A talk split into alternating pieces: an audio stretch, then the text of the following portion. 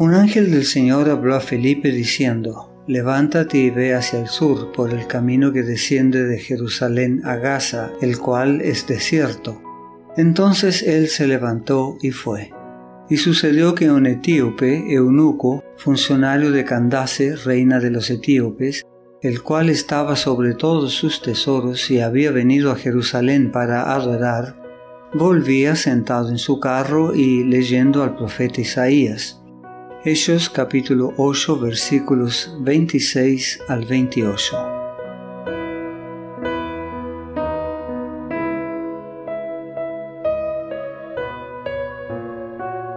Mientras Felipe todavía estaba en Samaria, un mensajero celestial le dijo, Levántate y ve hacia el sur.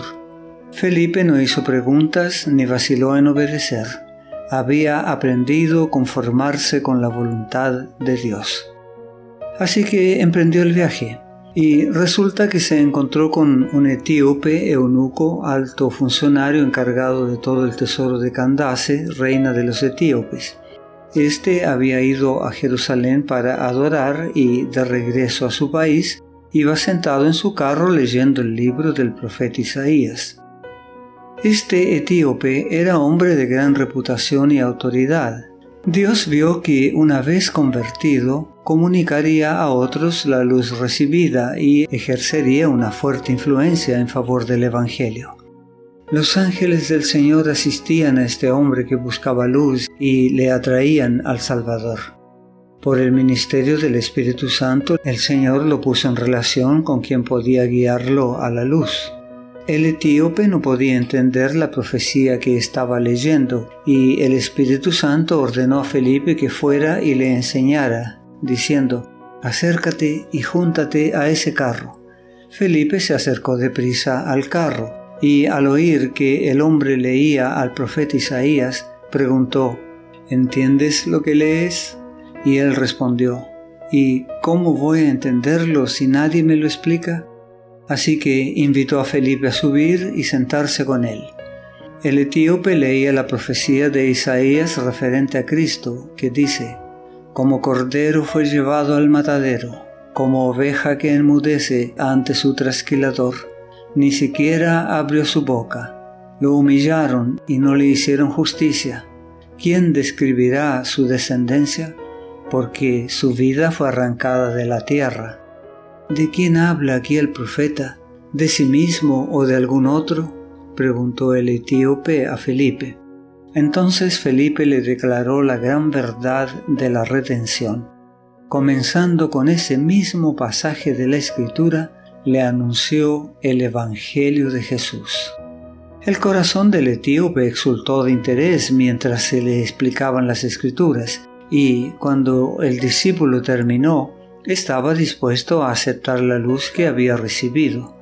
No puso como excusa su elevada posición social para rechazar el Evangelio. Y yendo por el camino llegaron a cierta agua, y dijo el eunuco, Aquí hay agua, ¿qué impide que yo sea bautizado? Felipe dijo, Si crees de todo corazón, bien puedes.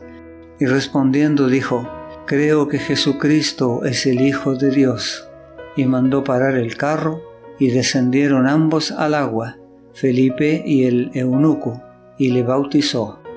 Cuando subieron del agua, el Espíritu del Señor arrebató a Felipe, y el eunuco no le vio más, y siguió gozoso su camino.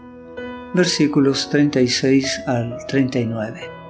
Este etíope simboliza una gran cantidad de personas que necesitan ser enseñadas por misioneros como Felipe, es decir, por hombres que al oír la voz de Dios vayan a donde Él los envíe, aunque sea por el camino del desierto.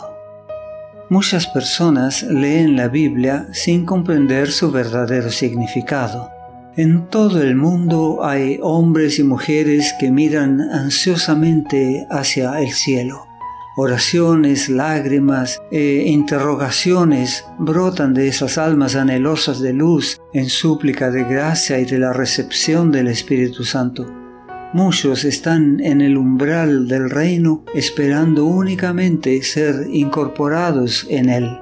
un ángel guió a Felipe a un hombre en busca de luz y dispuesto a recibir el Evangelio. Levántate y ve hacia el sur, le dijo. Hoy también los ángeles están dispuestos a guiar los pasos de aquellos obreros que permiten que el Espíritu Santo santifique sus lenguas y refine y ennoblezca sus corazones. El ángel enviado para guiar a Felipe podría haber efectuado por sí mismo la obra en favor del etíope, pero ese no es el modo que Dios tiene de obrar. Él quiere que los hombres, como sus instrumentos, trabajen en beneficio de sus semejantes. Los mensajeros celestiales no emprenden la obra de predicar el Evangelio. Por medio de la administración de los ángeles, Dios envía luz a su pueblo y por medio de su pueblo esta luz debe ser dada al mundo. El Espíritu Santo guiará e instruirá a hombres y mujeres si se muestran dispuestos a ser guiados, colocándolos en posiciones donde puedan comunicar la luz recibida. Mientras los ángeles del cielo hacen su trabajo, los ángeles malignos tratan de atraer la mente hacia otra cosa. Satanás interpone obstáculos para que la mente que quiere entender la palabra de Dios se confunda. Si Felipe no hubiese obedecido inmediatamente a la voz del ángel, levántate y ve hacia el sur, tal vez el etíope nunca habría aceptado al Salvador. Los ángeles malignos estaban esperando una oportunidad para insistir en sus falsedades y desviar al etíope de la búsqueda de la verdad. Los siervos del Señor deben estar totalmente consagrados a su servicio para que puedan comprender rápidamente su tarea. Como sabios mayordomos deben aprovechar toda circunstancia para atraer a los hombres a Cristo. Satanás está siempre al acecho para engañar y extraviar.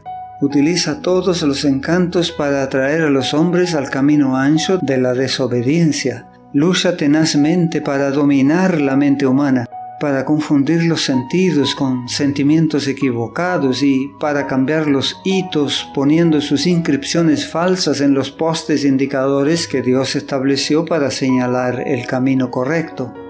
Pero los ángeles de Dios constantemente están en acción, fortaleciendo las manos débiles y dando vigor a las rodillas paralizadas de todos los que acuden a Dios en procura de ayuda. Por cuanto el maligno se esfuerza por ocultar todo rayo de luz que viene al alma, los ángeles del cielo son enviados para ministrar, guiar, escoltar y proteger a los que serán herederos de la salvación. Fieles centinelas están en guardia para dirigir a las almas por el camino correcto. No te pierdas nuestro próximo mensaje. La gracia de Dios sea contigo.